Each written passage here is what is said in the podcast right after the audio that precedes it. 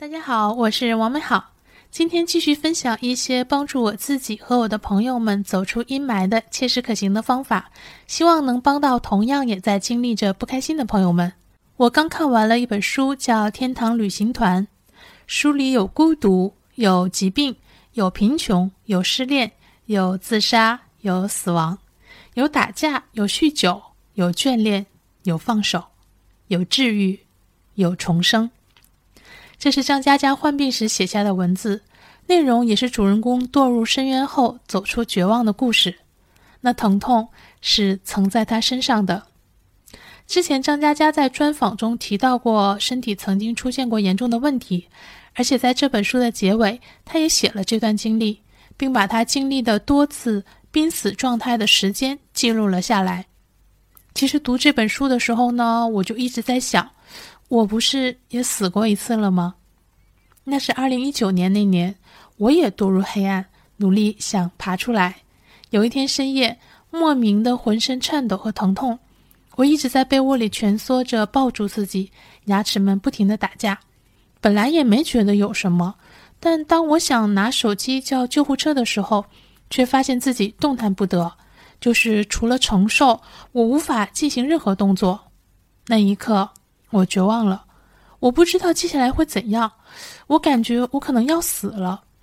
我只记得我之前好像刚听到过零点就寝的提醒，所以呢，当我终于停止颤抖，身体可以动了之后，我拿起手机看了一下，已经过去了两个小时。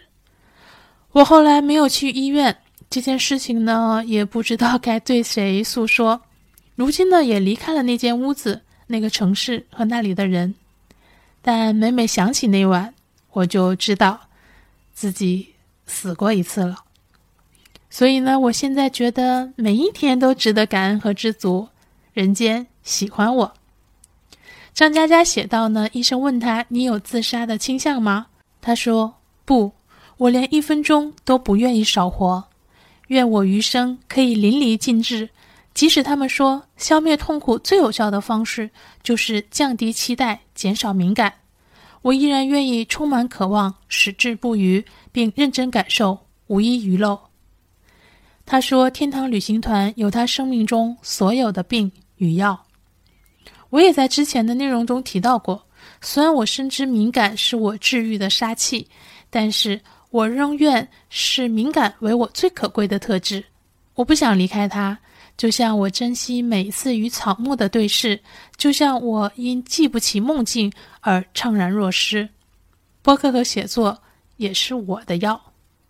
只要有一个人觉得天堂旅行团向黑暗中的他伸出了手，就够了。正如我在节目里也曾经说过，哪怕只能够给一个人带来些慰藉，只有一个人感到受到了启发，从而走出了阴霾，都是值得的。西东，我问不了，我只要求自己明白为何出发。分享一下，在书的最前面，也是随书附赠的明信片上印的句子：他突然的来，突然的走。我慢慢明白，人与人之间没有突然，他想好了才会来，想清了才会走。月亮永远都在，悬挂于时间长河之中。我从前一天来，要找的人是你；你往后一天去，不是我要找的人了。遇见你，就像跋山涉水遇见一轮月亮。以后天黑心伤，就问那天借一点月光。无论生命还是爱情，都不是永恒的，周而复始，你来我往。存在的意义不在于多久，而在于如何存在。